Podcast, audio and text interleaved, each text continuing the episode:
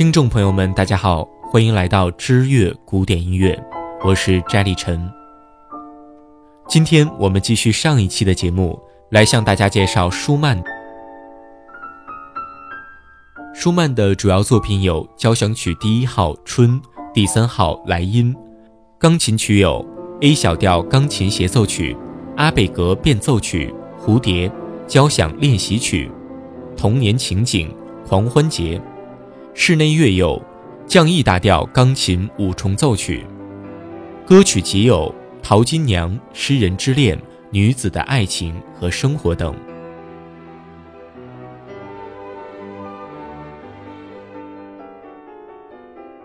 A 小调钢琴协奏曲。A 小调钢琴协奏曲是舒曼创作的唯一一首钢琴协奏曲。舒曼精通钢琴与管弦乐配器。他把二者都考虑得相当周到，因此不论是内容还是形式，舒曼的 A 小调钢琴协奏曲都可谓是傲视古今的名曲。一提到协奏曲，不论是创作者、演奏者还是听众，都会下意识地关注独奏的炫技成分。但在此曲的创作中，舒曼把钢琴与管弦乐却融合得相当到位。不仅如此，此曲还透露着舒曼独有的文学浪漫特质。A 小调钢琴协奏曲的创作并不是一气呵成的。第一乐章是舒曼与克拉拉结婚的第二年所作的钢琴与管弦乐的幻想曲。四年之后，他才续写了第二乐章和第三乐章。虽然时隔四年，但整部作品没有丝毫的顿挫之感，是绝对的上乘之作。此曲反映的是经历磨难、有情人终成眷属的喜悦。A 小调钢琴协奏曲于1845年冬在德累斯登首演，克拉拉自然是钢琴独奏的不二人选。当年舒曼35岁，克拉拉26岁。第一乐章 A 小调深情的快板，四四拍奏鸣曲形式，虽为奏鸣曲式，但更接近自由的幻想风曲。由于一开始是当做独立乐曲创作的。此乐章充满了高密度的诗情。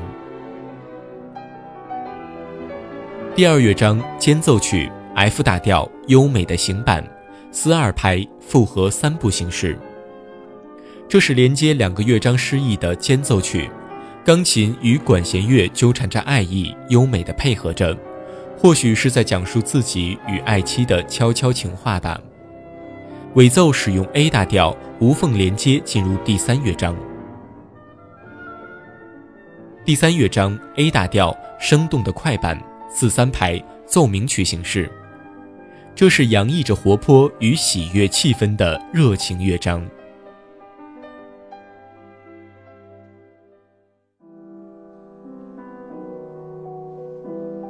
童年情景之梦幻曲。童年情景是一八三八年舒曼二十八岁时所创作的套曲，共有十三曲。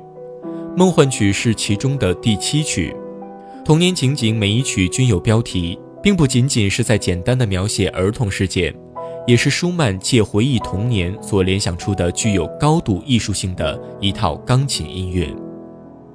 其中，梦幻曲是在描述母亲衷心的希望孩子有一个甜美的梦，充满了纯洁的爱与梦幻。童年情景的十三首乐曲分别是这样的。第一首《陌生国》，第二首《稀奇画》，第三首《捉迷藏》，第四首《耍赖皮》，第五首《满足》，第六首《大事件》，第七首《梦幻曲》，第八首《炉边》，第九首《木马骑士》，第十首《郑重骑士》，第十一首《恐吓》，第十二首《儿童睡了》，第十三首《诗人的话》。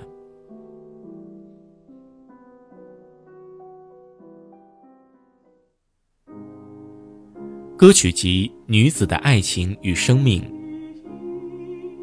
两情相悦的两人遭到了女方父亲的强烈反对，这该如何是好呢？闹到最后，克拉拉不惜断绝父女关系，甚至双方闹上了法庭。尽管如此，二人终于在1840年获准结婚。这是舒曼一生中最幸福快乐的事。舒曼带着满腔的喜悦来创作此套歌曲，在此种情形下，他能与歌德、拜伦、海涅发生共鸣，就不是什么新鲜事儿了。一八四零年这一年是他的歌曲之年，除了女子的爱情与生命、诗人之恋之外，还有合唱曲《流浪之民》、两个掷弹兵等。歌曲之王舒伯特是以旋律为中心。舒曼则反其道而行之，他把更多的诗情与旋律融合在一起，写在伴奏的部分。歌曲集《女子的爱情与生命》《诗人之恋》同为舒曼歌曲的代表作，其中《女子的爱情与生命》总共有八首，描述一位年轻的女子由恋爱而结婚生子，当她感到幸福笼罩着自己时，深爱自己的丈夫却不幸死去，这就是女人的一生。曲子充满了深刻的内涵。第一曲初见他后，少女怀春，心之荡漾。第二曲鹤立鸡群，对恋人的爱的赞歌，是全曲中最著名的一曲。第三曲可知我心，对爱人无法相信的爱情告白。第四曲你的指环。把爱之歌寄于婚戒上。第五曲，姐妹们快来救我！婚礼前与姐妹们的嬉闹，空气里都是蜜糖的味道。第六曲，亲爱的朋友，你瞧，告诉呆头呆脑的丈夫，你要当爸爸了。第七曲，在我心中，只有母亲才能了解对孩子的爱。第八曲，你初次给我的痛苦，深爱的丈夫去世了。此歌曲集可以说是舒曼与克拉拉的爱情写照。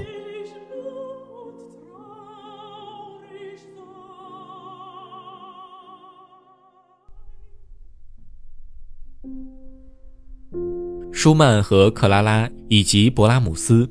这三人在后世眼中从来都是紧紧捆绑在一起销售的。对于凡人，或许我们更乐于八卦舒曼与克拉拉的爱情，以及克拉拉与勃拉姆斯之间的那第三类爱情。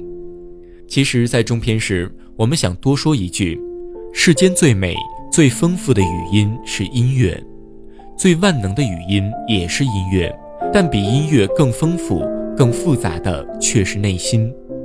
当这门最高阶的语言都满足不了作曲家内心的情感表达，留给他的最后一条路，或许就只有疯狂了。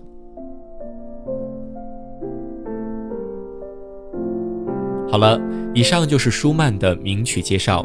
如果您喜欢我们的节目，请您关注我们的新浪微博或者微信公众账号，在微信公众账号中更有我们知乐的独家内容等待您的光临。